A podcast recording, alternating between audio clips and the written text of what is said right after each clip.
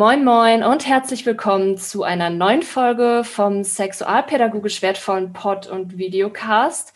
Ich bin Laura, bin zertifizierte Sexualpädagogin und ich muss sagen, ich bin ein bisschen aufgeregt, weil heute ein Thema ist, in dem ich mich auch nicht so gut auskenne und wo ich auch der Meinung bin, ich kann da gar nicht so viel zu sagen. Und deshalb bin ich ganz froh, dass Cora sich bei mir gemeldet hat ähm, und mir oder uns ein paar Fragen zum Thema Transidentität beantworten wird. Das ist echt cool. Ich freue mich sehr, dass du da bist und du dir die Zeit genommen hast. Ja, schön. Ja, hi erstmal. Ich freue mich auch, dass ich da sein darf. Ich finde den Podcast auch ziemlich cool und verfolge ihn jetzt auch schon ein bisschen länger. Und oh. deswegen sehr cool, dass ich da jetzt hier auch da sein darf. Cool. Äh, wusste ich gar nicht, aber freut mich, weil es gibt manchmal auch Gäste, die sagen, okay, ich kenne den Podcast jetzt nicht so, aber voll spannend. Weil, ähm, du machst ja auch YouTube, du hast ja auch einen YouTube-Kanal, mhm. der heißt Sexualpädagogisch. Genau, kann man nicht gescheit aussprechen und ich beweise jedes Mal wieder, wenn man darüber redet. Sexualpädagogisch.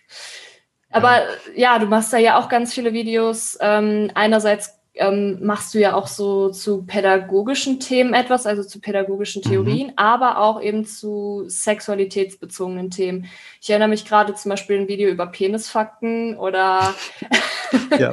ja, oder ähm, eben auch ganz viel zu den zu queeren Themen und eben auch zu Transidentität, weil es dich ja auch persönlich betrifft. Ne? Genau, ja. ja keine Ahnung, also gerade die pädagogischen Sachen sind jetzt irgendwie so ein bisschen unter den Tisch gefallen, weil ich die hauptsächlich gemacht habe, um mit den Videos zu lernen, weil ich halt irgendwie festgestellt habe, dass ich, wenn ich so Videos mache, dann kann ich das danach alles auswendig irgendwie. Mhm. Und in letzter Zeit musste ich halt nichts mehr lernen und in letzter Zeit ist halt einfach diese ganze Transidentität für mich wesentlich wichtiger geworden. Ja. Ähm. Ja, Spannend. Und ähm, genau, darüber hast du ja auch schon ein paar Videos gemacht. Wollen wir vielleicht erstmal versuchen, die Leute abzuholen, die jetzt von gar nichts eine Ahnung haben? Was ist Transidentität? Ähm, ja, was ist Transidentität? Oder ist das irgendwie also, schwierig zu beantworten? Also Transidentität an sich deutet ja eigentlich nur, dass man sich mit dem Geschlecht, was einem bei der Geburt zugewiesen wurde, dass man sich damit eben nicht identifizieren kann. Mhm. Also das ähm, funktioniert ja einfach so, dass bei der Geburt wird einem halt ein Blick zwischen die Beine geworfen, ob ein Penis oder eine Vulva da ist und je nachdem wird halt dann der Stempel Mann oder Frau drauf gedrückt und ja, das ist halt nicht immer das Richtige. Mhm. Also es betrifft ja dann tatsächlich nicht, also äh, Transidentität bedeutet aber nicht nur, dass es Personen sind, die sagen, okay, ich identifiziere mich als Mann, mir wurde aber bei der Geburt ein weibliches Geschlecht zugewiesen, sondern auch nicht-binäre Personen und auch Interpersonen. Mhm. Okay. Das also Interperson ist so, also auch bei nicht-binären Personen ist ich glaube, bei beiden ist so ein bisschen mhm. Streitthema auch immer wieder, ob die jetzt wirklich zu trans dazugehören. Ähm, über Intergeschlechtlichkeit kenne ich mich selbst auch nicht so gut aus und deswegen will ich über diese Community jetzt gar nicht reden und gar nicht sagen, mhm. dass die da dazugehört. Aber gerade bei nicht-binären Personen ist eigentlich schon so der Konsens, dass die auch unter Trans gemeint sind, weil es mhm. ja eben bei Trans um die Geschlechtsidentität geht, also wie ich mich fühle. Und auch mhm. bei nicht-binären Personen ist ja eben diese Sache, dass sie halt eben bei der Geburt männlich oder weiblich zugewiesen bekommen haben und sich aber nicht damit identifizieren können, sondern mit irgendwas ganz anderem oder nur teilweise mit einem oder mit beiden vielleicht. Mhm. Und genau, deswegen würden sie rein per Definition ja doch irgendwie in Transidentität reinfallen, obwohl es da halt auch Leute gibt, die meinen, dass die nicht dazugehören sollen. Aber mhm. es ist wahrscheinlich in jeder Community irgendwie so, in, zu jedem Begriff oder was auch immer, gibt es immer Leute, die da so ein bisschen gatekeepen. Ja, doch, das stimmt. Also es ist bei, bei den bisexuellen Personen auch so ein bisschen so, dass da, glaube ich, auch viel diskutiert wird. Ähm, mhm. Es gibt ja zum Beispiel den Begriff bi plus sexuell jetzt. Das ist, glaube ich, so das, wo mhm ähm, wir uns zumindest in der Hamburg-Community sehr einig sind, dass man halt sagt, okay, bi plus sexuell beinhaltet einmal bi und auch einmal pansexuell. Ähm, und dass ja. man den Begriff halt einfach ein bisschen öffnet, aber da gibt es mit Sicherheit auch Leute, die sagen, nee, bisexuell be bezieht sich wirklich nur auf binäre, ähm, also Anziehung zu binären, zu dem binären Geschlechtskonzept mhm. oder nicht ganz Konzept, sondern einfach nur, dass man sich halt ausschließlich zu Männern oder, nee, und und Frauen hingezogen fühlt, aber jetzt zum Beispiel non-binary Personen da nicht mit einbegriffen sind, was ja dann zum Beispiel eher bei pansexuellen Personen der Fall ist und da sagen aber auch einige eben oder viele, ja, ist eigentlich egal. Aber das mal so als anderes Beispiel. Ähm, ja, du, wir haben ja einmal jetzt gesagt Transidentität und Trans ist ja quasi auch, man kennt das ja auch als Trans mit dem, mit dem Sternchen. Ist das auch nochmal so ein Begriff für sich? Ähm, also es gibt ja irgendwie ziemlich viele Begriffe, die da so rumschwören. Mhm. Ähm, ganz viele kennen es wahrscheinlich auch noch unter dem Begriff transsexuell, der eigentlich aber so ein bisschen veraltet ist und den man heutzutage nicht mehr wirklich benutzt. Es gibt zwar immer noch einige, die das halt auch für sich selbst benutzen und mhm. das ist natürlich auch vollkommen okay, aber man sollte, gerade wenn man über andere Leute spricht, vielleicht nicht unbedingt von transsexuell sprechen, weil das klingt halt auch schon so, als wäre es eine Sexualität, wie mhm. bisexuell und homosexuell und so. Und das sind halt einfach zwei vollkommen verschiedene Themen. Und deswegen spricht man heutzutage eigentlich eher von Transgender, weil es halt eben um Gender, also das gefühlte Geschlecht geht. Mhm. Und ähm, Moment. Und genau, also so als Abkürzung kann man dann natürlich auch einfach nur trans sagen. Und ich glaube, das ist auch immer so ein bisschen, wenn Leute nur trans sagen, dann zeigt es auch schon so ein bisschen, dass die Leute damit vertraut sind. Das ist so ein bisschen wie, ich weiß nicht, wie wenn über Schwule und Lesben geredet wird, wenn dann immer homosexuell gesagt wird. Das klingt so ein bisschen klinisch und das sagen dann meistens nur die Leute, die einfach keinen Bezug dazu haben. Und das ist bei Transidentität auch so, dass die Leute, die sich halt wirklich damit auskennen, dann meistens nur trans sagen. Und da gibt es halt dann auch oft, dass man trans halt eben mit so einem Sternchen dahinter schreibt, weil es halt mhm. halt eben so viel gibt, was darunter fällt. Eben auch nicht-binäre Personen und halt mhm. Transgender, auch ähm, transsexuell wird manchmal auch noch tatsächlich verwendet, um das so ein bisschen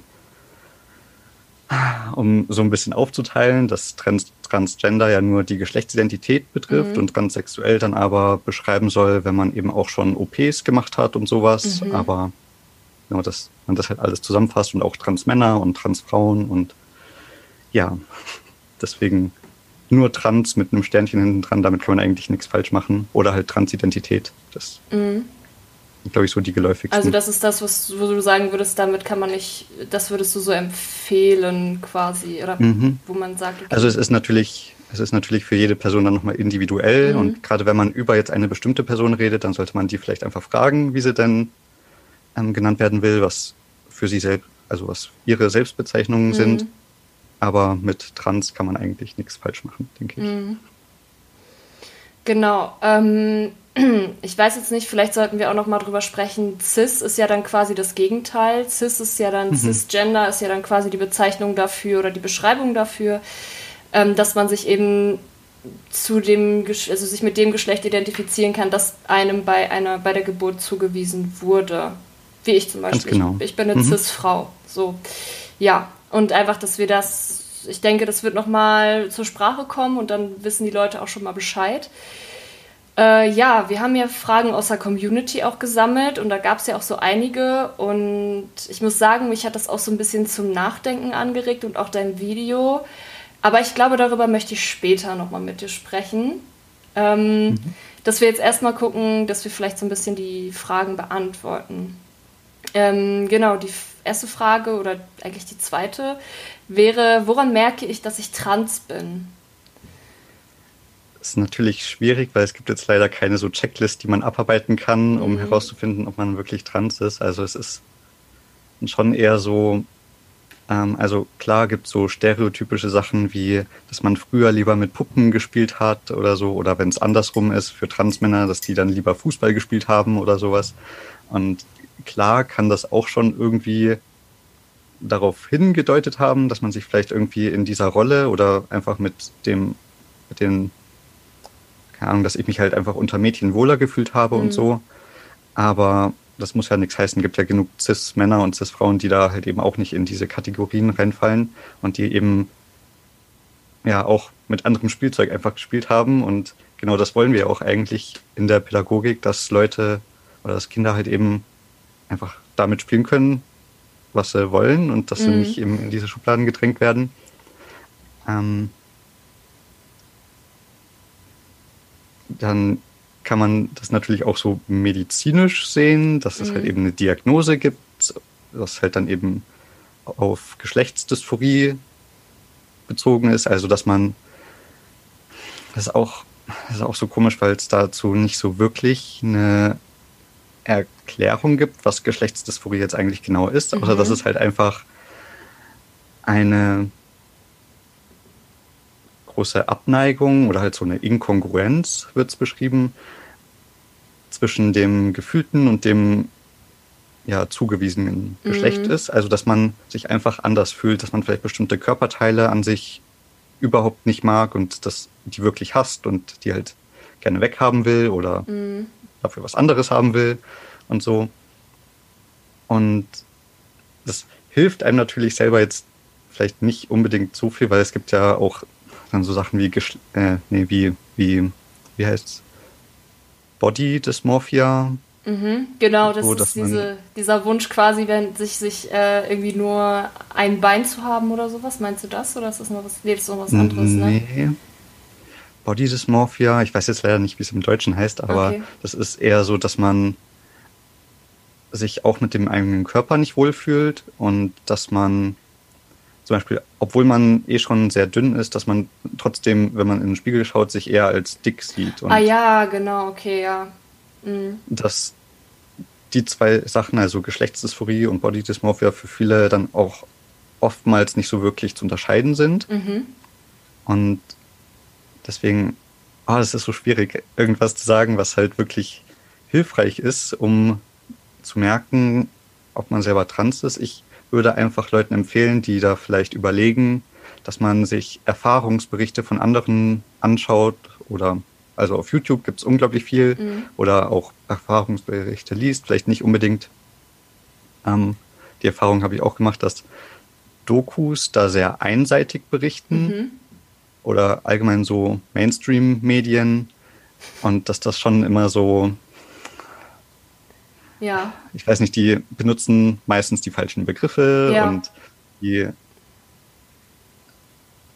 benutzen halt auch eigentlich immer den alten Namen von der Person und das soll man eigentlich nicht machen, sondern man soll halt den aktuellen Namen verwenden mhm. und lauter solche Sachen, also die und das dann auch immer sehr klischeehaft meistens. Ja. Und ja. Deswegen würde ich eher so nach eigenen Erfahrungsberichten von den Leuten tatsächlich selber suchen weil die halt nicht aus der Community kommen und weil sie nicht so am ja. Puls der Zeit sind und nicht so mhm. viel mit Betroffenen dann mhm. in dem Sinne sprechen, beziehungsweise dann nicht so sensibilisiert dafür sind, dass äh, mhm. würdest so in etwa? Oder? Ja, denke denk ich schon. Also ich verstehe es auch voll. Es ist ja ein unglaublich komplexes Thema, mhm. dass man da jetzt nicht erwarten kann, dass jede Person im Journalismus da, sich damit auskennt.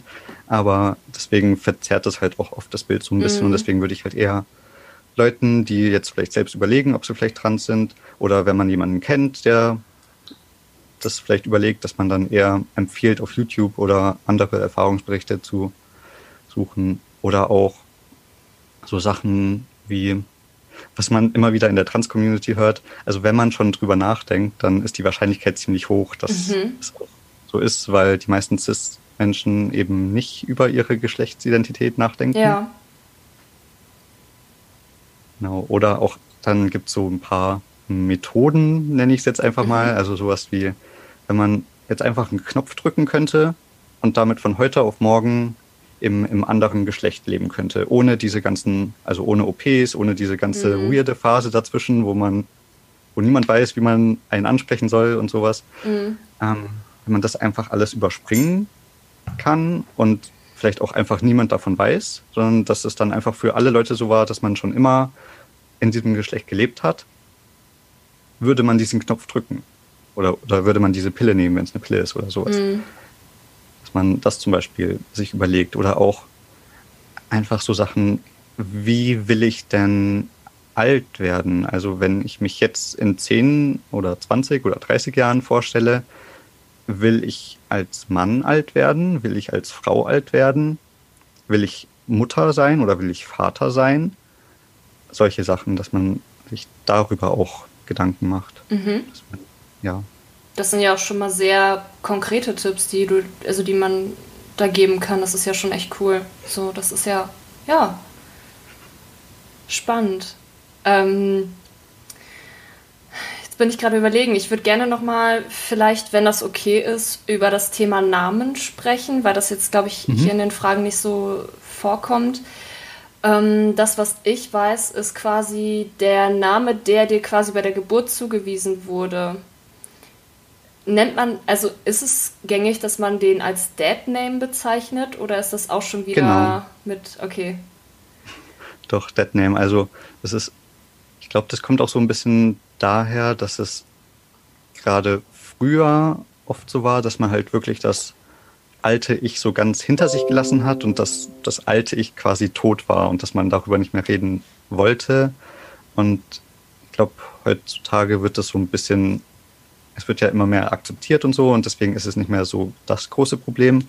Aber früher, keine Ahnung, vor 20 Jahren oder so, mhm. also auch noch nicht so lange her, war es dann eigentlich schon auch oft so, dass man dann halt einfach in eine andere Stadt gezogen ist und so, mhm. damit einen niemand mehr kennt und so. Und deswegen war das alte Ich halt wirklich tot. Mhm. So gesehen. Weil man halt dann auch oft von Familie oder Freundinnen verstoßen wurde. Und ich glaube, dass der Name oder dieses Dead Naming halt dann eben aus dieser Zeit kommt. Okay. Und ähm, ja, alles okay, aber das heißt quasi, man, man bezeichnet das dann quasi als Dead Name. Und mhm. du hast auch schon jetzt angedeutet, dass halt gesagt wird, ja, was weiß ich, ähm, dass man halt, oh Gott, ich versuche gerade ein Beispiel mir raus zu überlegen, aber es ist irgendwie schwierig, aber zumindest, dass man halt immer sagt, ja, XYZ war früher XY oder so. Also das mhm. ist ja auch etwas, was ja oft noch passiert, gerade auch in vielen Medien. Also es, mhm. ich habe das, habe ich auch schon in einem anderen Podcast auf jeden Fall von gehört, dass ähm, ich weiß nicht, es ist ja, es ist jetzt auch gerade ein Fall von einer sehr berühmten Person, die ähm, trans ist. Elliot Page? Ja, genau. Ja. Und da war ja wohl die Berichterstattung auch so ein bisschen schwierig. Ja. Weil da auch immer viel gerade dann gesagt wurde, früher und hieß mhm. früher so und so. Und ich finde auch, oder was, was ja auch immer so, glaube ich, ein bisschen schwierig ist, da musst du mich jetzt korrigieren, wenn ich das Falsches sage, möchte ein Mann oder möchte eine Frau sein. Mhm. Genau. Es ich weiß nicht, das klingt halt auch schon so, dass, keine Ahnung, Elliot Page ist jetzt aufgewacht und denkt sich, oh nee, irgendwie habe ich keine Lust mehr, eine Frau zu sein. Ich werde jetzt ein Mann. Mhm. Und so funktioniert das halt einfach nicht, weil es ist halt wirklich meistens auch ein langer innerlicher Struggle, den man da einfach damit hat mhm. und bis einem das bewusst wird und dass die meisten halt das jetzt auch nicht wollen, sondern halt wirklich lange versuchen, doch irgendwie in dem Geschlecht zu leben, was ihnen zugewiesen wurde, aber dass es einfach nicht funktioniert und dass man irgendwann einfach keinen anderen Ausweg mehr sieht, außer halt eben dann doch, keine Ahnung, Hormone vielleicht zu nehmen und so mhm. oder OPs vorzunehmen. Ja, das stimmt. Also es gibt ähm, es gibt auch ein Buch von jemandem, ich glaube, das war Linus Giese, der hat ein Buch geschrieben, ist ein Transmann. Und mhm. ich fand halt den Untertitel ganz passend. Und ich finde, das ist genau das, was man bei Transidentität, das, was man im Kopf haben sollte. Nämlich, wie bin ich zu dem Mann geworden, der ich schon immer war? Also es mhm. ist ja mhm. quasi wirklich, dass man eigentlich schon immer Mann, Frau, was auch immer gewesen ist, aber es vorher halt nicht wusste. Mhm. So in etwa. So würde ich das jetzt ja. verstehen. Musst du mir sagen. Ja, das trifft es auch. Ja? Das trifft okay. auch sehr gut, ja, schon. Es ist halt, also ich war eigentlich noch nie ein Mann, auch wenn ich ich, aber ich habe halt lange Zeit als Mann gelebt. Mhm. So, das trifft es eigentlich ganz gut. Also ich habe in dieser Rolle lange gelebt, aber es war halt nur eine Rolle. Also wie so, keine Ahnung, es fühlt sich wirklich an wie so eine Schauspielerrolle, die ich einfach nie erfüllen konnte. Mhm. Und das halt einfach immer versucht habe, aber es hat halt einfach nicht gepasst. Und deswegen. Ja. Mhm. Ja, spannend. Ähm, dann lass uns doch gerne mal über das Thema sprechen, was, was ich so ein bisschen, was ich sehr spannend finde, gerade weil ich glaube, gerade für viele CIS-Personen ist es nicht so leicht nachzuvollziehen, wie fühlt sich Transidentität an und das wirklich auch so abgrenzen zu können und zu verstehen können, okay, warum fühlt sich die andere Person denn jetzt nicht ihrem Geschlecht zugehörig? Und ähm, ich finde auch, das ist auch sehr, sehr heißes Thema irgendwo oder sehr emotional aufgeladen, weil eben auch ich mir denken kann, dass Transpersonen auf der anderen Seite es auch irgendwo leid sind und das wurde mir in deinem Video auch noch mal ein bisschen deutlicher, sich immer rechtfertigen zu müssen und immer wieder beweisen mhm. zu müssen, hey, ich fühle mich aber so, wie ich mich fühle und ähm, dass man immer wieder dann versucht äh, Leuten das irgendwie zu erklären, warum bin ich jetzt nicht die Person, die mir irgendwie oder das, das Geschlecht, was mir zugeschrieben wird.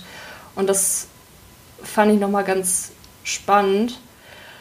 Ähm, genau.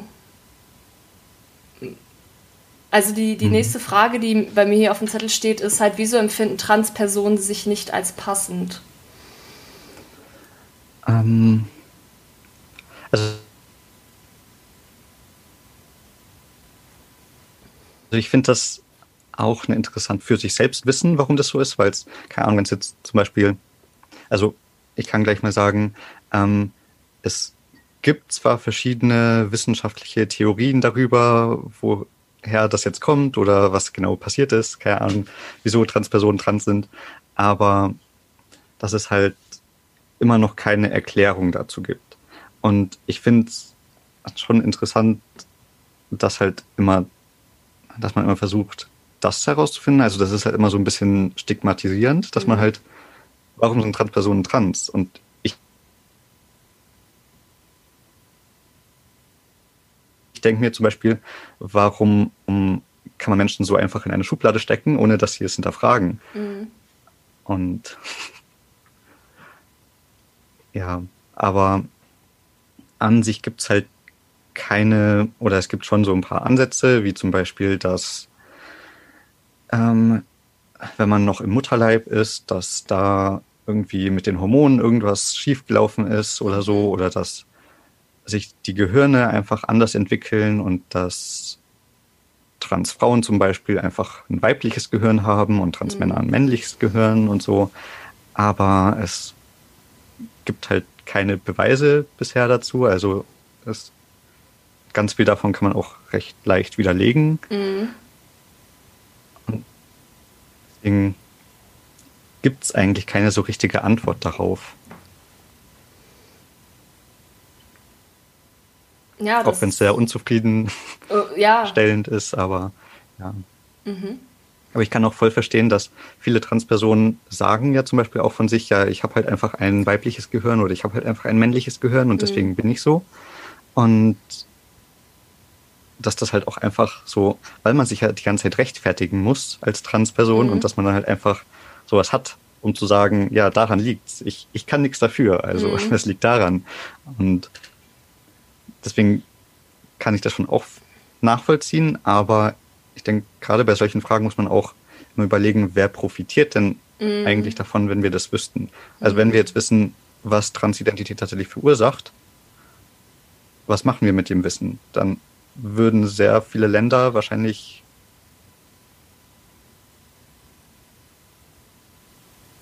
also in sehr vielen Ländern würde dann wahrscheinlich versucht werden. Und auch wenn es oft sehr schwer sein kann, dran mhm. zu sein, aber das ist halt eher was Gesellschaftliches. Ist das jetzt nichts, was unbedingt verhindert werden muss? Mhm. Das stimmt. Also man schadet ja niemandem damit. Ja, genau. Ja. Ähm, die nächste Frage ist, lässt sich wahrscheinlich ähnlich beantworten, oder? Also, weil es, ich habe halt eine, eine anonyme Nachricht bekommen und die Person war wirklich sehr bemüht, das Konzept Transidentität nochmal zu verstehen. Und für sie war es noch nicht so ganz, also so wie ich das rausgelesen habe, für sie war es noch nicht so ganz Gut. einfach irgendwie. Hast du bei mir gerade kurz abgeschlossen? Ja, du warst bei mir auch gerade kurz was irgendwie weg, aber jetzt gerade läuft's. Okay. Okay. Ich habe auch noch nicht viel gesagt, also viel verpasst hast du nicht. Also anonyme Nachricht. Genau, anonyme Nachricht hat sich, sehr, sehr, viel, hat sich sehr viel Mühe gegeben, ist auch sehr bemüht, ähm, das Konzept, oder Konzept klingt irgendwie auch so blöd, aber Transidentität halt zu verstehen. Mhm. Mhm. Und da war halt auch nochmal so eine Frage, ob Personen deshalb trans sind, weil sie sich den gesellschaftlichen Rollenvorgaben, die dem Geschlecht zugeschrieben werden, nicht anpassen wollen. Also dass es einfach nur darum geht, ja, ich bin jetzt trans, weil ich spiele halt lieber Fußball und ich, ähm, mhm. ja, ich ähm, ich trinke halt lieber Bier oder so, weiß ich nicht, so, sowas in der Art. Oder ich, ich habe nie mhm. wirklich weib, äh, weibliche Freundinnen gehabt, sondern habe lieber mit den Jungs rumgehangen. Und äh, das, was mir quasi dann zum Beispiel als Frau äh, irgendwie zugewiesen wurde, ich soll mich schminken oder so, ähm, das habe ich halt nicht gemacht, war nicht mein Ding, sondern viel lieber, keine Ahnung, zocken ist halt auch irgendwie ein doofes Beispiel, weil es halt auch... Mhm irgendwie. Aber du verstehst, was ich meine. Ja. Mhm. Ich kann den Gedankengang schon auch irgendwie verstehen. Gerade wenn man in die Medien schaut und Transpersonen sieht, mhm. ähm, dann sind sie auch meistens sehr klischeehaft. Mhm. Also, dass halt Transpersonen immer sehr, sehr feminin sind, also Transfrauen immer sehr, sehr feminin sind und Transmänner immer sehr, sehr männlich. Mhm. Und also wenn Transmänner überhaupt in den Medien vorkommen, was ja eigentlich nicht passiert, mhm. nur sehr, sehr selten. Ähm, aber ja, dass halt die mal sehr stereotypisch dargestellt werden und klar gibt es da auch viele unterschiedliche Personen und sehr viele unterschiedliche Darstellungsweisen, mhm. wie man sich dann jetzt eigentlich also darstellen kann, weil es gibt ja auch Cis-Frauen, die kurze Haare tragen, manche mhm. tragen lange Haare und so weiter und so fort. Manche tragen vielleicht dann doch eher nur die Kleidung aus der äh, Männerabteilung genau. und manche tragen nur Kleider und sowas. Und also für Transpersonen ist das natürlich genauso divers, aber für Transpersonen ist da nochmal so ein zusätzlicher Druck irgendwie da, mhm. dass man halt eben, ähm, gerade wenn man halt irgendwie sowas kompensieren muss irgendwie, dass man sich, dass man das dann ein bisschen übertreibt quasi oder halt ein bisschen, das klingt jetzt irgendwie böse, aber das ist halt so ein bisschen, ja, dass man halt wirklich sehr viel Energie da reinsteckt, mhm. so zu wirken, weil es einem halt auch echt den Tag kaputt machen kann, wenn man eben nicht als das Geschlecht gelesen wird, als dass man sich fühlt. Ja. Und dass man da halt deswegen extra nochmal diese ähm, Geschlechterrollen hervorhebt irgendwie. Mhm. Ähm,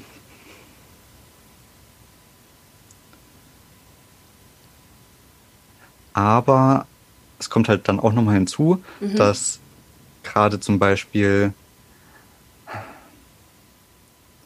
also auch in Deutschland ist es halt auch sehr schwierig, gerade mit medizinischem Personal, das dann oft meint, dass man also wenn man sich nicht weiblich genug präsentiert oder nicht männlich genug, dann ist man ja auch nicht wirklich trans. Mhm. So, dass einem das dann halt auch wirklich gesagt wird, dass man halt auch wirklich dazu gezwungen wird, sich so zu präsentieren. Teilweise, damit man halt auch dann einfach Hormone bekommt und sowas. Also, deswegen, diesen Aspekt kann ich da schon verstehen. Mhm. Aber ich glaube, dass, dass tatsächlich nicht wirklich viel mit den gesellschaftlichen Rollenvorgaben mhm. eben zu tun hat, sondern ähm, was mein Beispiel ganz gut zeigt und auch allgemein diese ganze Pandemie, mhm. es haben sich so viele Leute jetzt in dieser Pandemie geoutet, einfach weil man nicht mehr an diese ganzen Erwartungen gekoppelt ist. Also ich war plötzlich einfach alleine zu Hause, mhm. 24-7 und in meinen eigenen vier Wänden. Und ich musste nicht mehr irgendwelchen Erwartungen von anderen gerecht mhm. werden. Ich konnte mich einfach mal auf mich selbst konzentrieren, ich einfach schauen, was ich brauche, um mit mir selbst, wenn ich alleine bin, zurechtzukommen, um mich einfach wohlzufühlen. Also war vollkommen losgelöst von diesen gesellschaftlichen Erwartungen. Und deswegen, also diese Rollen spielen definitiv auch eine Rolle mhm. und wir werden ja auch so sozialisiert, dass man aus diesen Rollen irgendwie nur sehr, sehr schwer ausbrechen kann und nur sehr, sehr schwer, ähm, selbst wenn man sich die ganze Zeit damit beschäftigt, dass man da trotzdem immer wieder in diesen Rollen denkt mhm. oder halt die gedanklich einfach bestärkt und so. Aber dass gerade Geschlechtsidentität, Transidentität und so, das ist halt doch sowas Intrinsisches, das hat nichts damit zu tun, welche Geschlechterrollen es gibt. Mhm. Das heißt also quasi, ähm, du würdest die Frage von, du würdest die Frage wahrscheinlich, folgende Frage wahrscheinlich bejahen. Ich lese jetzt mal vor, würde es Transidentität noch geben, wenn es keine Geschlechterklischees oder Rollenerwartungen geben würde?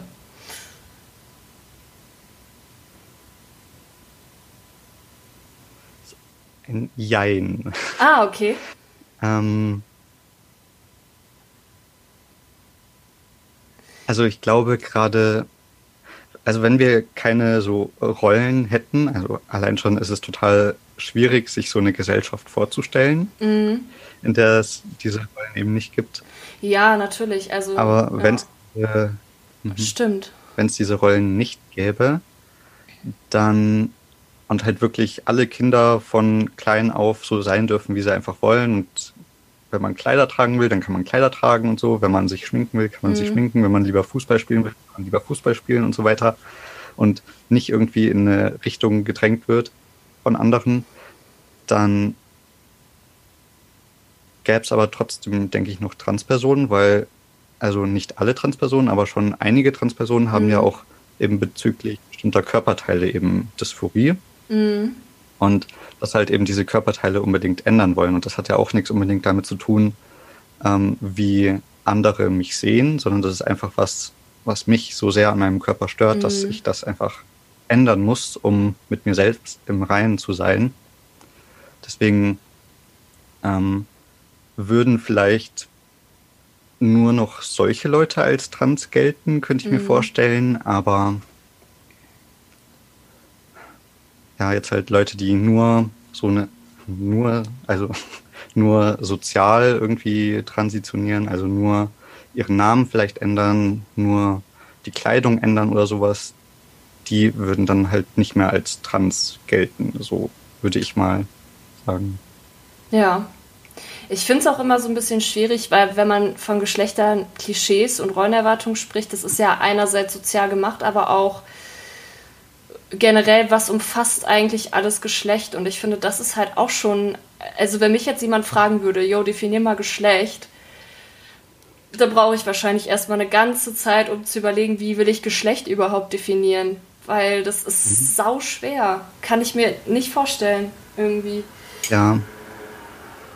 Also es gibt da so ein Modell, das ich total cool finde. Das mhm. ist so eine Pyramide mit drei verschiedenen Ebenen da gibt es die biologische Ebene, mhm. die soziale Ebene und die psychologische Ebene. Mhm. Und dass es halt auf diesen drei Ebenen Geschlechter gibt, also Geschlecht gibt irgendwie, dass das bei jeder Person so ist und dass die sich aber auch gegenseitig bedingen können.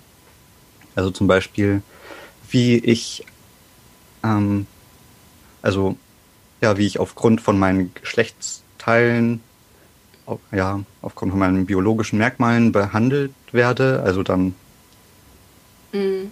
Oder nochmal, diese, wie ich aufgrund von biologischen Merkmalen behandelt werde, dass das natürlich dann halt vom biologischen auf soziale geht, mhm. dass das sich halt äh, bedingt und dann aber auch, wie ich behandelt werde, bedingt natürlich auch, wie ich mich fühle und so und und dann gibt es aber auch, je nachdem, wie ich mich fühle, kann ich natürlich auch meine biologischen Merkmale verändern und sowas und das, keine Ahnung finde ich ein sehr cooles Modell. Mm, das ist echt cool. Das ist wirklich gut, ja. ja. Ähm, ich bin gerade überlegen, das heißt dann aber ja auch irgendwo, wenn man trans ist, dass ja dann in diesem Modell ja nicht unbedingt alles so im Einklang ist, in dem Sinne. Mhm. Ich stelle mir jetzt halt gerade so dieses Dreieck vor mit diesen drei Schichten und dann würde ich da irgendwo so einen Blitz irgendwo reinmalen zwischen, was weiß ich, psychisch und sozial oder sowas. Mhm. weiß ich nicht. Äh, es, ist, es ist auf jeden Fall spannend, ja. Ja, mhm. also ich glaube, Geschlecht ist auch einfach so ein komplexes Thema, dass ja. kein Modell das wirklich alles einfangen kann. Aber das, das war so ein Modell, wo ich mir dachte, dass es wirklich mal irgendwie tiefergehend ist ja. und irgendwie. Man kommt dem ein bisschen näher, das stimmt. Ja. Aber das haben wir, also ich, ich finde, es gibt so viele Themen, wo man halt wirklich auch sagen kann, okay, man kann niemals die hundertprozentige Wahrheit irgendwie rausfinden, aber man versucht irgendwie möglichst nah dran zu kommen. Und ja. Mhm. Genau. Das ist spannend, ja. Ähm, wollen wir mal über das Krankheitsbild Geschlechtsdysphorie sprechen? Du hast ja schon gesagt, so ganz genau ist irgendwie auch nicht klar, was das bedeutet oder ähm, ob es da irgendwelche Kriterien für gibt. Ich habe jetzt in deinem Video gesehen, du hast ja auch noch mal so eine Tabelle eingeblendet oder Tabelle nicht, sondern so eine Art ICD-10 war das ja. Mhm. Das war ja dann quasi dieser Katalog, wo man ja auch nochmal Personen so ein bisschen einkategorisieren kann. Und da gibt es ja auch unterschiedliche Kategorien genau. noch einmal. Also im ICD-10 oder bald, ich glaube 2022, muss der geupdatet werden. Dann wird es mhm. ICD-11, aber zurzeit gilt noch der ICD-10. Ähm, da, also ICD ist ja International verdammt. Das ist halt dieser, dieser Katalog, ja, mit dem du Krankheiten kategorisierst oder genau. so etwa. Ganz runtergebrochen. Ja, genau. Und im ICD-10 tatsächlich steht immer noch die Diagnose Transsexualismus, mhm. Was ja ein sehr veralteter Begriff ist und bis 2022 muss halt auch endlich mal geändert werden. Es ist noch nicht ganz sicher, was dann genau drin steht. Dann, also wahrscheinlich Geschlechtsdysphorie oder mhm. sowas in die Richtung. Und ja, wie dann die Definition aussieht, ist auch, steht noch in Sternen, keine Ahnung. Ich mhm. hoffe einfach mal, dass es dann gut aussehen wird. Aber genau, zurzeit ist halt immer noch, ähm, ich kann es ja einfach mal vorlesen. Ja. Ich habe es hier gerade. Ach cool. Das ja. nämlich, also Transsexualismus ist hier noch der Wunsch, als Angehöriger des anderen Geschlechts zu leben und anerkannt zu werden. Dieser geht meist mit Unbehagen oder dem Gefühl der Nichtzugehörigkeit zum eigenen anatomischen Geschlecht einher. Es besteht der Wunsch nach chirurgischer und hormoneller Behandlung, um den eigenen Körper und dem bevorzugten Geschlecht so weit wie möglich anzugleichen. Und ja, so irgendwie stimmt das auch schon. Also klar, es geht hier nur um den medizinischen Bereich, deswegen wird es hier auch nicht wirklich Sinn machen, da mhm. jetzt noch soziale Änderungen mit aufzunehmen oder rechtliche Änderungen, weil es halt einfach nur darum geht, wenn man Hormone haben will, was muss man denn dafür machen? Mhm. Oder was muss man dafür haben, um Hormone zu bekommen oder um OPs zu bekommen? Deswegen fokussiert sich das halt auch nur darauf, aber allein, dass es an sich halt noch eine Diagnose ist, das stigmatisiert halt auch einfach, dass mhm. wir halt dadurch als krank gelten, weil es halt anscheinend immer noch eine Krankheit ist in Deutschland, obwohl die WHO auch schon seit ein paar Jahren sagt, dass das mhm. keine Krankheit mehr ist. Und ja, also trans zu sein an sich ist keine Krankheit, aber halt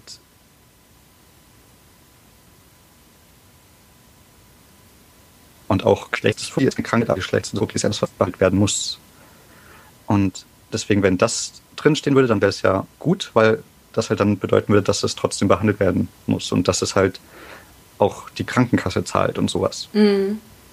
Klar, da kommen ja auch ganz schön viele Kosten auf einen zu. Also du hast es ja auch noch mal im Video, mhm. ich glaube auch eher angeschnitten. Du hast wahrscheinlich jetzt nicht alles erwähnt, was da jetzt mhm. auch wirklich passiert. Also es fängt ja bei einer Stimmtherapie an quasi. Ähm, und mhm. ne, also wenn man das machen ja, will. Genau. Wenn man das machen will. Oder halt eben dann auch.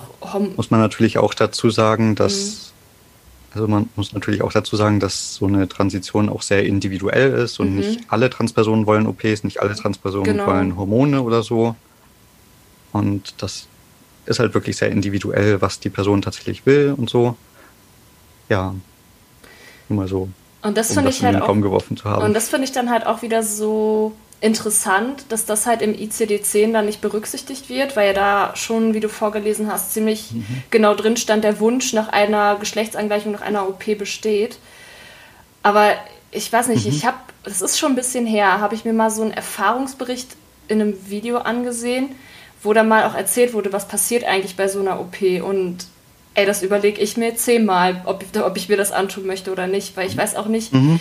wie hoch sind da die Komplikationen, wie wahrscheinlich ist es, dass es dann doch irgendwie scheitert und du am Ende tatsächlich Probleme hast, aber da wollen wir vielleicht später nochmal drüber sprechen, aber genau das finde ich halt so spannend und es gibt dann ja auch manche Leute, die eben sagen, mhm. ja, wenn eine komplette Transition mit OPs und allem drum und dran nicht erfolgt, dann ist die Person für mich nicht Mann oder Frau oder whatever halt. Und äh, das mhm. finde ich halt auch sehr krass. Ja. Und das ist, glaube ich, aber auch nochmal so ein, so ein ganz anderes Thema. Ne? Werden, wie werden Transpersonen generell anerkannt? Sind Transfrauen eigentlich Frauen? Also aus meiner Sicht ganz klar ja. Ich verstehe auch nicht, warum das nicht so sein sollte. Also ja, aber da gibt es ja auch einige mhm. Leute, die das ein bisschen anders sehen. Ja. Ja. Jetzt habe ich ganz schön viel geredet. Ich weiß nicht, kannst du da irgendwie, willst du da noch irgendwie bei einem Punkt widersprechen oder ist das soweit?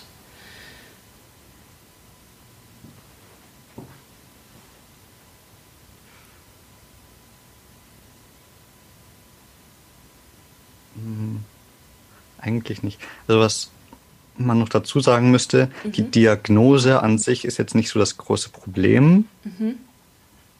was man jetzt auch so in der Trans-Community sieht, sondern eher ähm, wie die Behandlungsrichtlinien sind und so und was man ah. alles machen muss und das halt auch zum Beispiel, auch wenn eigentlich gesagt wird, dass der Alltagsta Alltagstest nicht mehr gemacht werden soll, also Alltagstest war früher, dass man halt schon ein Jahr lang in dem Geschlecht auch leben muss, bevor mhm. man dann halt tatsächlich irgendwie Hormone bekommt oder irgendwas bewilligt bekommt. Und ähm, ja, für mich als, Trans als Transfrau ist es dann halt auch, solange ich noch einen Bart habe, ist es halt einfach nicht wirklich möglich, als Frau zu leben. Aber es wird von mir verlangt, dass ich als Frau lebe, bevor mir das überhaupt bewilligt wird, dass der Bart entfernt wird und sowas. Mhm. Finde ich halt auch und irgendwie so ein bisschen äh, spannend. Auf der einen Seite, weil das ja dann quasi von dir erwartet wird, auf der anderen Seite ist es ja immer noch so, dass du ja wahrscheinlich auch ganz oft noch als Mann gelesen wirst. Mhm. Na, und das macht es dann ja auch nicht so leicht. Ja, genau. Also gerade für die, also ich glaube, du lädst es ja auch auf YouTube hoch mhm. als Video. Genau, genau, also gerade für die, die es eh sehen. Ähm, ich präsentiere mich ja immer noch recht männlich mhm. und werde halt auch meistens einfach als Mann wahrgenommen, weil ich halt eben auch, also weiß nicht, ich habe ich persönlich habe nicht so die Lust, mich unglaublich feminin zu präsentieren, die ganze Zeit Kleider zu tragen und so und ganz viel Make-up. Das bin ich einfach nicht. Und dadurch, dass ich halt ähm, also ich habe mich gerade eben erst noch rasiert, mhm. hier extra dafür. Und man sieht halt trotzdem Bartstoppel und sowas. Und mhm. das deswegen, ja, deswegen habe ich da auch einfach nicht so viel Lust und auch nicht so viel Energie, da einfach so viel reinzustecken mhm. und einfach wirklich versuchen, als Frau zu parsen. Also man nennt das ja Passing, wenn man halt eben dann als das Geschlecht gelesen wird, ja. als das man sich fühlt. Und weil es halt eben mit unglaublich viel Aufwand verbunden wäre für mich, wenn ich das versuchen will. Und das gerade in dieser Pandemie, denke ich mir, mich sieht niemand. Mhm. Deswegen habe ich da nicht so, also deswegen vielleicht sogar schon ein bisschen Glück, dass Pandemie mhm. ist, keine Ahnung, dass ich mich halt einfach nicht so viel nach draußen begeben muss. Ja. Was ich mich auch noch frage, was bedeutet denn ein Jahr lang als Frau leben? Wie soll das aussehen? Ja, schwierig. Also. Gibt es da irgendwie Vorgaben? Wie lebt man denn als Frau ein Jahr? Was muss man tun? Man muss halt überall geoutet sein und mhm. das ist schwierig, ja. Ja, gerade am Arbeitsplatz und sowas muss man sich outen, mhm. gerade wenn man noch kein Passing hat und sowas. Ähm, auch in der Familie und so muss man sich outen. Ähm, und einige TherapeutInnen oder PsychiaterInnen und so, die, äh, die verlangen das auch heutzutage nicht mehr, weil es auch eigentlich da nicht mehr so der Wert drauf gelegt wird, mhm. weil man mhm. sich mittlerweile eigentlich auch einig ist, dass es nicht viel Sinn macht, so, dass es halt einfach auch nicht möglich ist für viele und dass es auch einfach ähm, mit viel Anfeindung und so verbunden sein kann. Ja. Aber es gibt halt trotzdem auch heute noch einige, die das verlangen und dass man dann halt nur noch Kleidung von dem Geschlecht tragen darf, ähm, dass man sich identifiziert und so und dass man, keine Ahnung, dann auch Fragen über sich ergehen lassen muss, wie ähm, welche Unterwäsche trägt man und ähm, ja. Okay.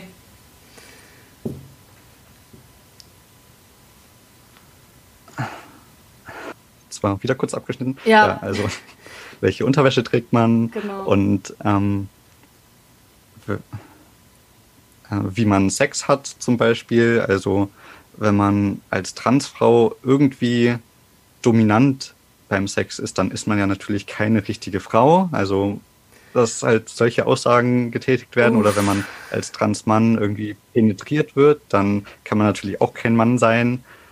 Äh, ja, ist natürlich alles total Schwachsinn und es gibt aber leider auch heute noch Leute, die halt Transpersonen behandeln, behandeln, wirklich in Anführungszeichen, mhm. und sowas dann von einem verlangen.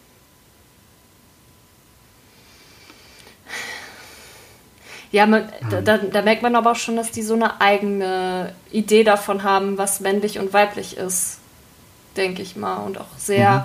ich finde auch gerade was das Sexuelle betrifft, mhm. halt sehr stereotyp auch. Und ähm, total, ja. Ja. Das ist echt erschreckend. Ähm, genau, du hast ja schon, wollen wir einfach mal weiter über das Thema Transition sprechen? Mhm. Ähm, magst du vielleicht mal so ein bisschen erklären, wie läuft denn das ab? Also wie verläuft so eine Transition? Ähm, also es gibt grob drei verschiedene Bereiche für die Transition, würde ich mal sagen. Also einmal das ganze rechtliche, das wäre die Namensänderung und Personenstandsänderung, also der Geschlechtseintrag, der halt geändert wird. Und dann halt eventuell noch so andere Kleinigkeiten, wie dass zum Beispiel alte Zeugnisse natürlich dann auf den neuen Namen übertragen mhm. werden müssen, was halt unglaublich viel Bürokratie mhm. einfach ist, was man machen muss, aber auch, ähm, auch so Sachen bei der Krankenkasse beantragen muss. dann halt, ähm, deswegen halt der medizinische Bereich, wo man dann eben vielleicht Hormone nimmt, vielleicht verschiedene OPs mhm. macht und so. Und den sozialen Bereich, dass man halt dann einfach vielleicht einen neuen Namen für sich ausprobiert, eine, ja, einfach versucht, in dieser anderen Rolle zu leben, andere Pronomen verwendet, andere Kleidung vielleicht anzieht und sowas nichts davon muss, alles kann. Mhm. So, ja. Gerade wenn es in den medizinischen Bereich geht, dann denken ja viele einfach, einfach immer nur an die eine OP mhm. und Transpersonen werden auch ganz oft gefragt, so hattest du schon die OP? Und es gibt halt aber einfach nicht nur die eine OP, weil es gibt ganz viel. Also es gibt Genital-OPs, ja, das meinen die meisten wahrscheinlich auch damit. Oder mhm. vielleicht denken auch einige, dass man sich einmal kurz unter das Messer legt und dann, keine Ahnung, nach ein paar Wochen ist der ganze Körper umgewandelt oder so, keine Ahnung, was sich Leute genau vorstellen. Aber es wird ja auch in Medien oft so dargestellt, irgendwie, keine Ahnung, ich denke zum Beispiel an Simpsons, dass der Sportlehrer dann nach den Sommerferien plötzlich als die Sportlehrerin oder andersrum, bin mir gerade gar nicht mehr sicher, mhm. aber bei den Simpsons zum Beispiel war das so, auch bei mhm. South Park oder so, dass die dann halt nach den Sommerferien einfach im anderen Geschlecht zurückkommen und das geht halt einfach nicht so schnell. Das ist ein langjähriger Prozess. Mhm. Und gerade gerade wenn halt dann sowas wie Alltagstests verlangt werden und mhm. ähm, man eh erstmal irgendwie mindestens ein halbes Jahr, wenn nicht sogar ein ganzes Jahr in Therapie sein muss, bevor man dann vielleicht Hormone, also mit Hormonen anfangen kann und sowas. Ja. Ja, spannend. Ähm und ähm. ja, wolltest du noch was sagen? Nimm dir ruhig gerne ein paar Minuten Zeit zu überlegen.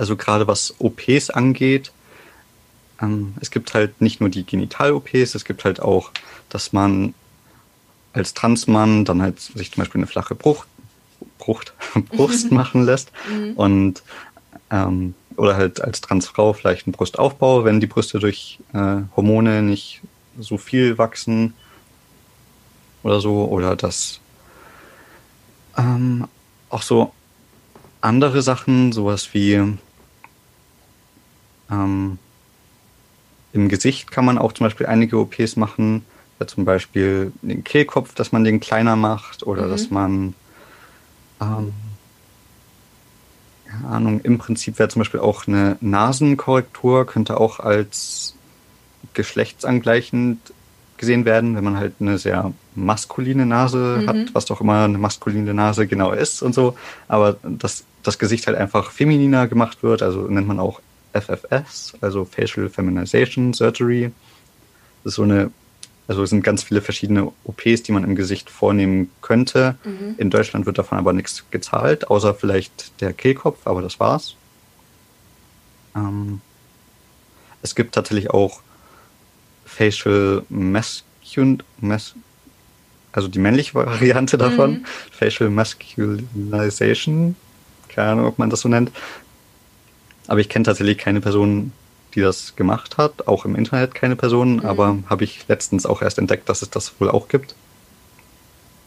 Ja, und dann auch noch andere Sachen, wie zum Beispiel für die Fettverteilung, dass man sich zum Beispiel Fett aus dem Bauch nehmen lässt und das in die Hüften tut, um halt mhm. halt eben mehr so breitere Hüften zu haben oder sowas wie Cis-Frauen eben und lauter solche Sachen. Mhm. Ja, auch, dass man halt ja. das ähm, auch, was halt eben auch zu dem medizinischen gehört, Transmänner haben das Glück, dass wenn sie Testosteron nehmen, dass dann ihre Stimme tiefer wird. Mhm. Hat man als Transfrau leider nicht. Das heißt, man könnte Stimmtherapie machen, wenn man denn will, um vielleicht eine femininere Stimme zu bekommen. Oder auch die Barthaarentfernung, mhm. Weil durch Hormone kann es sein, dass die Körperbehaarung halt zurückgeht, aber kann, nicht muss. Und die Gesichtbehaarung betrifft das meist gar nicht. Das heißt, mhm. das müsste man sich halt mit Laser entfernen lassen. Ja. Kostet auch voll viel Geld. Mhm. Ja.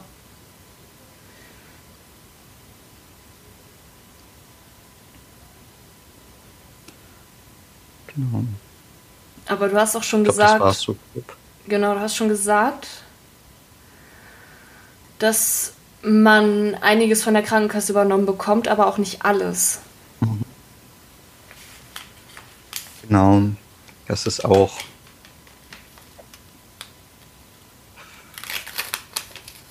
einfach gerade in Deutschland irgendwie, man sonst eigentlich immer meint, Deutschland ist ja gerade medizinisch so fortschrittlich, aber was Transpersonen angeht, halt irgendwie nicht. Mhm. Wenn man einfach mal selbst in der USA werden so Gesichts-OPs von der Krankenkasse bezahlt, wenn man halt bei der Krankenkasse ist, mhm. wenn man eine Krankenkasse hat. Aber in Deutschland halt einfach nicht, weil da zählt es einfach nur als Schönheits-OP mhm. und deswegen braucht man das ja nicht. Wobei es auch hier langsam kommt, dass man das vielleicht machen könnte, aber das ist halt auch dann sehr einzelfallabhängig wieder und mhm. Genau, deswegen müsste man sowas halt dann selber zahlen, was so um die 20.000 Euro, wenn nicht sogar noch viel mehr kostet. Auch, also was von der Krankenkasse bezahlt wird, sind eigentlich nur Hormone, mhm. Stimmtherapie, ähm, Genital-OP, mhm. Brust-OP eventuell. Also für Transmänner auf jeden Fall, dass sie eine flache Brust haben. Mhm. Für Transfrauen Brustaufbau halt, wenn es unter, also wenn nicht viel Brust gewachsen ist durch die Hormone, dann kann man halt auch noch einen Brustaufbau machen lassen, aber das mag auch nicht jede Krankenkasse. Mhm. ja. Und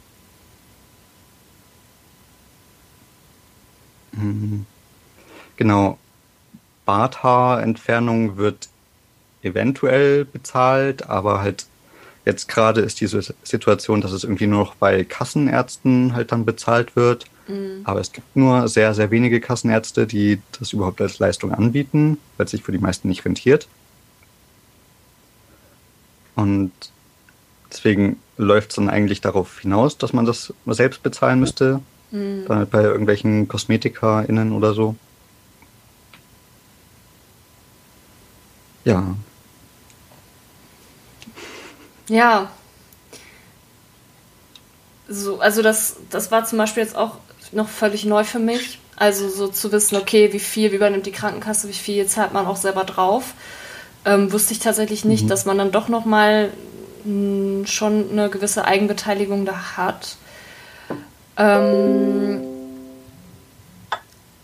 ja, das ist echt spannend und ich denke, da muss auch einiges noch irgendwie gesellschaftlich passieren und medizinisch und so weiter, dass das halt ein bisschen mehr ankommt. Ja, ähm, wollen wir zum nächsten Thema? Können wir, ja. Cool. ähm, ja, die nächste Frage ist bestimmt auch für einige sehr spannend. Wie können denn Transpersonen Sex haben? Haben wir ja schon so kurz ein bisschen drüber gesprochen, dass das immer, ja, dass es da auch, glaube ich, nicht die Antwort gibt? Mhm. Also, ähm, ist natürlich eigentlich genauso divers, wenn nicht sogar noch diverser als bei CIS-Personen. Mhm. Selbst für CIS-Personen ist ja nicht nur Penis in Vagina Sex, sondern es gibt Oral, Anal mit Händen und alles Mögliche. Mhm. Und das gilt für Transpersonen natürlich genauso, aber da kommt dann halt auch vielleicht hinzu, ist man, also hat man mit einer Transition noch gar nicht angefangen, mhm. also ist noch alles so wie davor, oder ist man, nimmt man schon Hormone, was den Körper halt auch sehr verändern kann und auch die ähm, Genitalien sehr verändern kann, die Funktion von den Genitalien verändern kann. Und eventuell hat man halt auch Genital-OPs, dann macht es das Ganze ja auch nochmal ganz anders. Mhm. Und dann halt auch, mit was ist die Person überhaupt ähm, comfortable? Mhm. ähm, ja, mit was fühlt sich die Person wohl? Deswegen, es gibt unglaublich viele Möglichkeiten, für Transpersonen, aber es ist halt auch sehr individuell, einfach wie mhm. bei allen anderen Personen auch, dass nicht jeder alles mag. Mhm. Und deswegen muss man halt einfach miteinander kommunizieren und einfach schauen, weil manche Transpersonen haben vielleicht so starke Dysphorie, dass sie an den Genitalien nicht angefasst werden wollen. Mhm. Oder so. Und, oder dass sie nicht wollen, dass das dann Penis oder Vulva oder so genannt wird. Und ja, dass man da halt einfach viel miteinander kommunizieren muss. Ja. Das stimmt. Ähm, ich ich stelle mir halt so ein bisschen die Frage, aber ich weiß halt nicht, äh, also, oder eine ne Frage, die ich halt noch irgendwie hätte. Das sind halt so Sachen, die traut man, also Fragen, die man sich auch nicht so gerne stellen möchte, weil man ja irgendwie sich auch denkt, okay, das ist viel zu intim und eigentlich ist das vielleicht auch. Stellen bisschen, trotzdem sehr viele Leute. Ja, und, und das ist ja. vielleicht auch zu übergriffig. Ähm, kann man denn als, also wie funktioniert es als Transmann eine Erektion zu haben? Ähm, unterschiedlich. Also. Ah, okay. Als Transmann, also die Klitoris kann ja quasi auch irrigieren, also genau. das halt anschwillt und so. Und gerade wenn man Testosteron nimmt, dann wächst die. Mhm. Und sieht dann halt aus wie so ein kleiner Penis einfach. Ah, okay, und ja. Das kann halt dann auch irrigieren. Damit Sinn. kann man halt jetzt nicht unbedingt penetrativen Sex haben, aber trotzdem das halt. Und man kann natürlich einen Penisaufbau, also es gibt so einen kleinen Aufbau und einen großen Aufbau. Mhm. Und beim großen Aufbau wird halt ein Stück Fleisch aus dem Arm meistens genommen, genau. vielleicht auch aus dem Oberschenkel. Mhm. Und das kann man da halt dann dran nähen. Und das wird halt dann auch mit den Nerven so verknüpft mhm. von der Klitoris, dass man halt wirklich auch Gefühl hat. Und da gibt es dann zwei verschiedene Möglichkeiten, glaube ich. Mhm. Einmal, dass da ähm, quasi ein bisschen, ich weiß nicht, ein bisschen wie so, also ich glaube, so kann man es ganz gut beschreiben, mhm. ähm, dass es ein bisschen wie so ein Luftballon ist, der da drin ist und dass da halt dann Flüssigkeit reinläuft und dadurch, wie wenn man in einen Luftballon halt Flüssigkeit ja. reinlaufen lässt, dann wird er halt auch steif quasi. Mhm. Das ist da halt einfach so ich glaube, man müsste pumpen, mhm. oder? Ich bin mir ja genau, doch, das ist das, wo man dann pumpen muss selber. Ähm, damit es dann halt eben hochgeht. Oder es gibt auch die Möglichkeit, dass da halt Stäbe drin sind und dann kann man das einfach hochbiegen. Okay. So. Aber da ist dann halt die Sache, dass der Penis dann immer irgendwie so semi-hart ist. Mhm. Muss man halt auch wissen, ob man das will. Ja. Okay. Ja, das ist spannend. Und bei einer Transition quasi zu einer Vulva und Vagina wird dann quasi aus dem, aus dem Penis eine Klitoris. Genau. Also da wird erstmal vom Penis die Eichel entfernt. Aus mhm. der Eichel macht man dann eben die Klitoris. Mhm. Und der ähm, Penis wird ausgehöhlt quasi mhm. und dann nach innen geschoben und dann hat man halt eben, was das nach innen geht mhm. und aus den Hoden oder aus dem Hodensack eben wird, werden dann die Schamlippen geformt. Mhm. Genau. Okay, das ist ähm, ich finde, das klingt auch schon sehr komplex irgendwo. Mhm. Und ich glaube, diese OPs sind auch nicht gerade risikoarm, wo man eben sagt, ja moin, ja. cool, so äh, Routine, läuft. Also das überlegt man sich schon sehr gut, ja. warum man das macht. Deswegen diese Angst, die viele Leute haben, dass dann das jeder irgendwie macht und dass man das vielleicht einfach so aus Jux einfach mal machen lässt, das ist einfach Schwachsinn. Also mhm das ist schon sehr wohl überlegt, dass man das macht. Und ja. in Deutschland sind die OPs aber eigentlich schon sehr gut, dass man da halt wirklich wenig mit Kompli Komplikationen rechnen muss. Okay. Das ist spannend, ja. Das ist echt. Wobei es natürlich ja. trotzdem vorkommen kann. Also, mhm. ja. Wie bei jeder anderen OP auch. Also, ja, klar. Ja. Ja, spannend. Ähm, auf jeden Fall vielen Dank, dass du da so offen drüber gesprochen hast, weil das ja schon auch eine sehr, ein sehr intimes Thema ist und ich glaube auch etwas, wo, mhm. naja, wenn, wenn man jetzt einfach eine Transperson fragen würde, tatsächlich, ja, wie lief denn das bei dir, dann ja. ja. Sollte man nicht machen. Also kann man auch allgemein sagen, einfach im Internet gibt es so viele Informationen, wenn man das wissen will, dann kann man es im Internet nachlesen, aber die Person selber sollte man nicht, äh, nicht, ja, nicht fragen, weil es einfach, ich weiß nicht, bei Transpersonen ist es plötzlich irgendwie vollkommen in Ordnung für mhm. viele, dass man einfach hingeht und die nach ihren Genitalien fragt. Mhm. Und das in jedem anderen Kontext wäre das so absurd, das würde niemand irgendwie jemals machen. Aber da ist es plötzlich in Ordnung. Deswegen sollte man sich halt auch, wie bei allem anderen auch, einfach denken, will ich sowas selber gefragt werden? Will ich ja. selber auch, dass man so mit mir umgeht?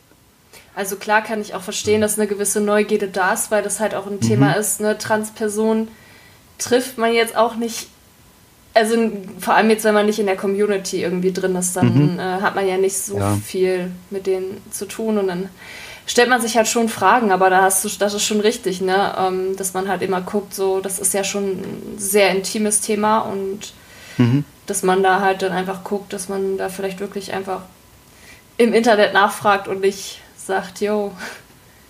Mhm.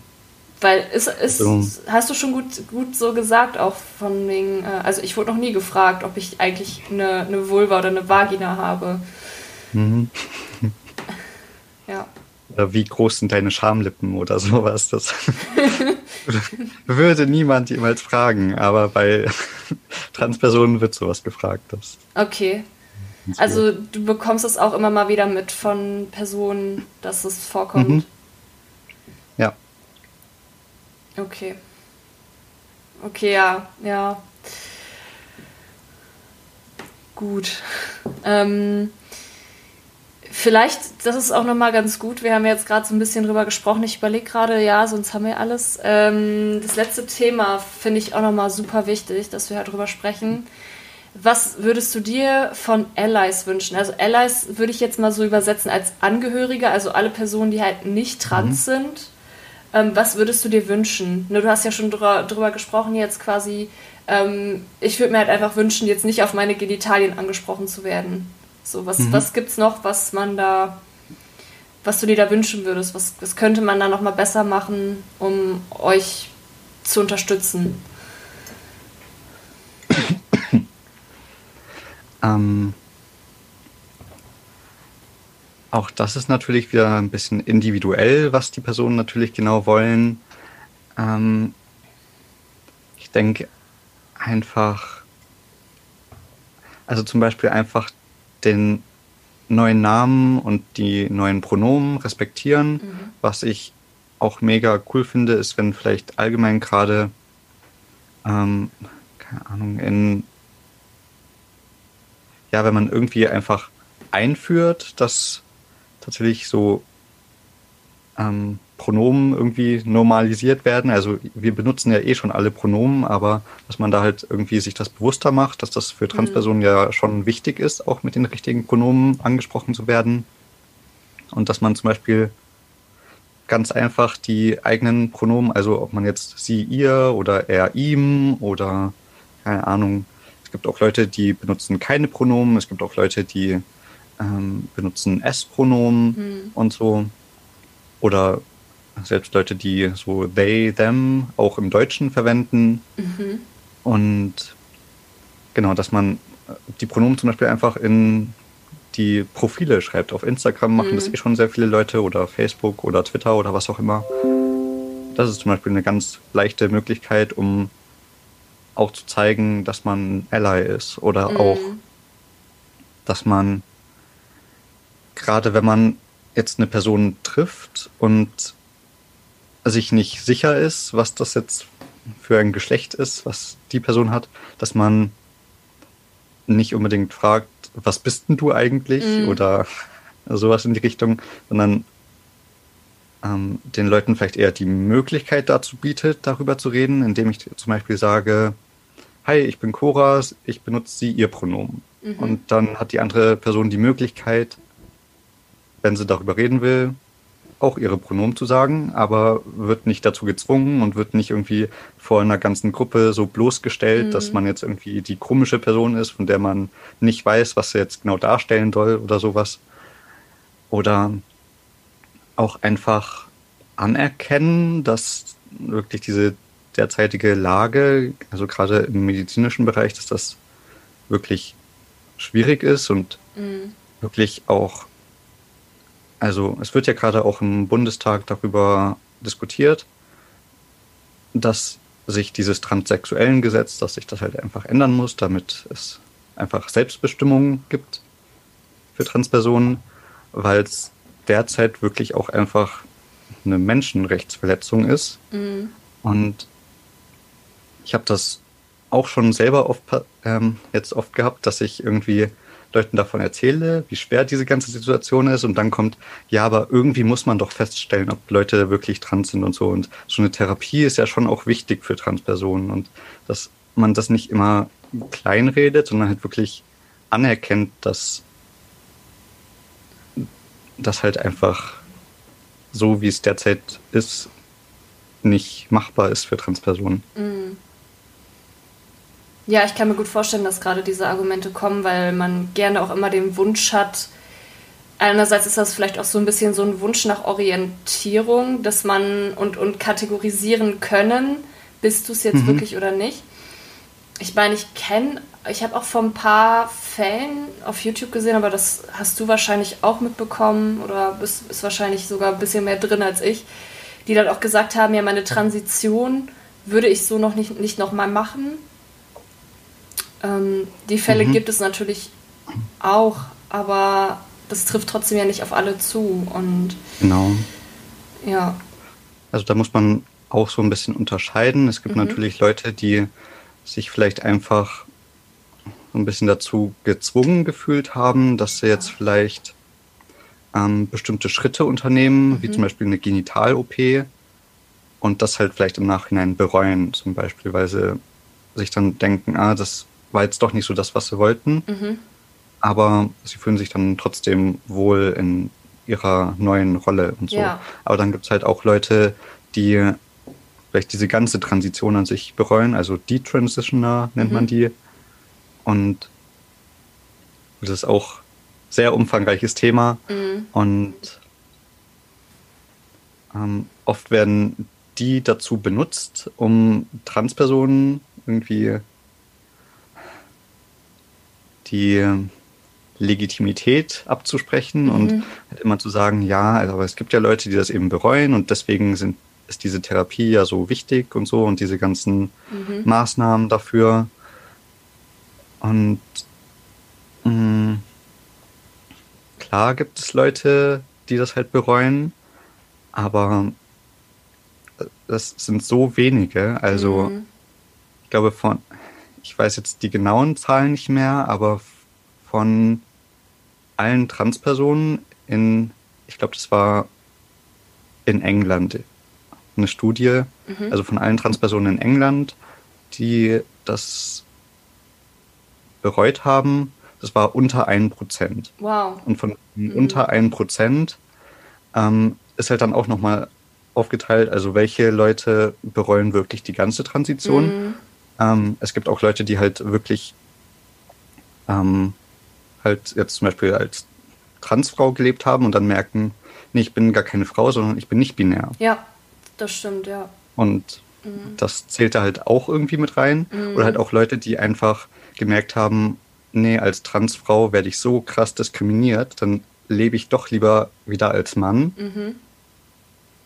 Auch wenn ich mich dann nicht wohlfühle, aber dann habe ich wenigstens meine Ruhe und muss nicht solchen Anfeindungen die ganze Zeit ausgesetzt sein. Und weil es halt so eine winzige Gruppe gibt, die das halt bereut, dass das immer so als Argument benutzt wird, um ja, Transpersonen dann zu sagen, dass mm. es ja so viele jetzt gibt, die das bereuen ja. und so. Ja, und ich finde, das macht es auch nochmal deutlich, dass man auch wirklich genau hingucken muss, warum. Also, dass man wirklich die mhm. Beweggründe auch kennen muss, weil das sind ja beides Gründe, wo man ja auch sagen kann, naja, das ist halt trotzdem, mhm. ähm, ist das schon, also ist, ist eine Transition halt an sich schon ein sehr legitimer Schritt, den man geht. Mhm. Und ja, genau. Da bin ich, da habe hab ich jetzt wieder ein neues Thema aufgemacht. Mhm. Ähm, wir waren ja beim Thema Allies. Du hattest jetzt auch gesagt, Leute, Stimmt, dies, ja. dies, mhm. dass man es einfach anerkennt. Dass man anerkennt, dass die Situation auch nicht leicht ist. Mhm. Ja. Genau. Und das halt eben auch, also weil halt in der Wissenschaft jetzt auch schon länger bekannt ist, dass Geschlechtsidentität etwas ist, was man nicht von außen feststellen kann. Mhm. Was eine Therapie total hirnrissig macht, weil, mhm. also Klar kann es vielleicht dabei helfen, es selbst zu reflektieren, aber dass man dann Gutachten braucht von anderen Leuten, von unbeteiligten Leuten zum Beispiel, das macht halt überhaupt keinen Sinn, weil niemand kann mir sagen, wie ich mich fühle. Mhm. Das kann ja nur ich, aber trotzdem ist in Deutschland immer noch die Situation, dass halt ich darauf angewiesen bin, dass mir, also gerade für Vornamens- und Personenstandsänderungen müssen mir zwei ähm, GutachterInnen eben sagen, dass ich auch wirklich trans bin. Mhm. diese Gutachten kann man auch selber bezahlen natürlich, kostet so 2000 Euro, glaube ich, ungefähr. Okay. Ja. Also, dass man solche Sachen halt nicht kleinredet. Genau. Mhm. Das ist das an die Allies. Ja.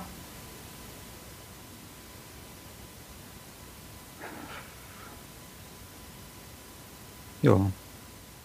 Okay. Das war's, glaube ich. Dann würde ich jetzt meine letzte Standardfrage nochmal stellen. Die stelle ich eigentlich jedem Gast, jeder Gästin. Ähm, gibt es noch etwas, was du unseren ZuhörerInnen mitgeben möchtest? Ja. Also einmal, ich bin natürlich nur eine Person. Ich versuche, also ich bin schon länger in der Trans-Community irgendwie unterwegs und beschäftige, beschäftige mich schon lange mit dem Thema und bin aber trotzdem nur eine Person, habe nur meine eigene Stimme, meine eigene Meinung. Deswegen kann das natürlich auch alles sehr individuell sein und manche Transpersonen würden mir jetzt vielleicht total widersprechen in manchen Sachen. Deswegen ähm, kann ich nur empfehlen, dass man sich selbst halt einfach darüber noch mehr informiert. Das Internet ist voll mit Informationen über Transpersonen.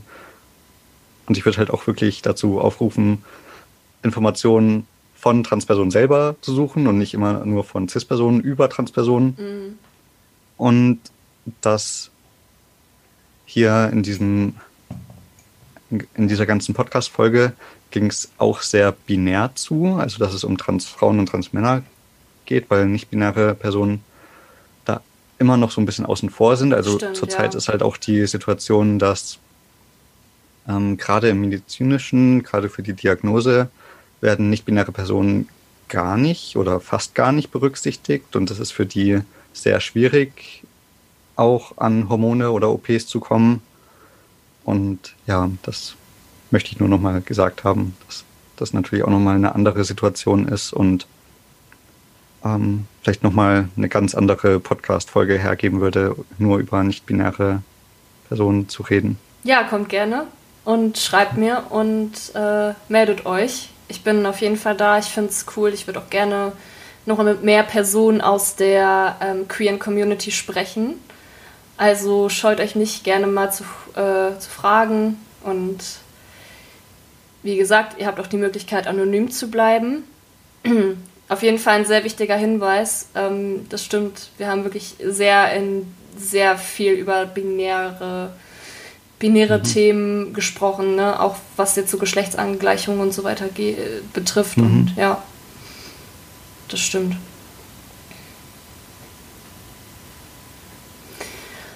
Ja, dann würde ich sagen, ähm, vielen lieben Dank, dass du dir die Zeit genommen hast, dass du äh, für dein Vertrauen auch ähm, und dass du so offen auch die Fragen beantwortet hast.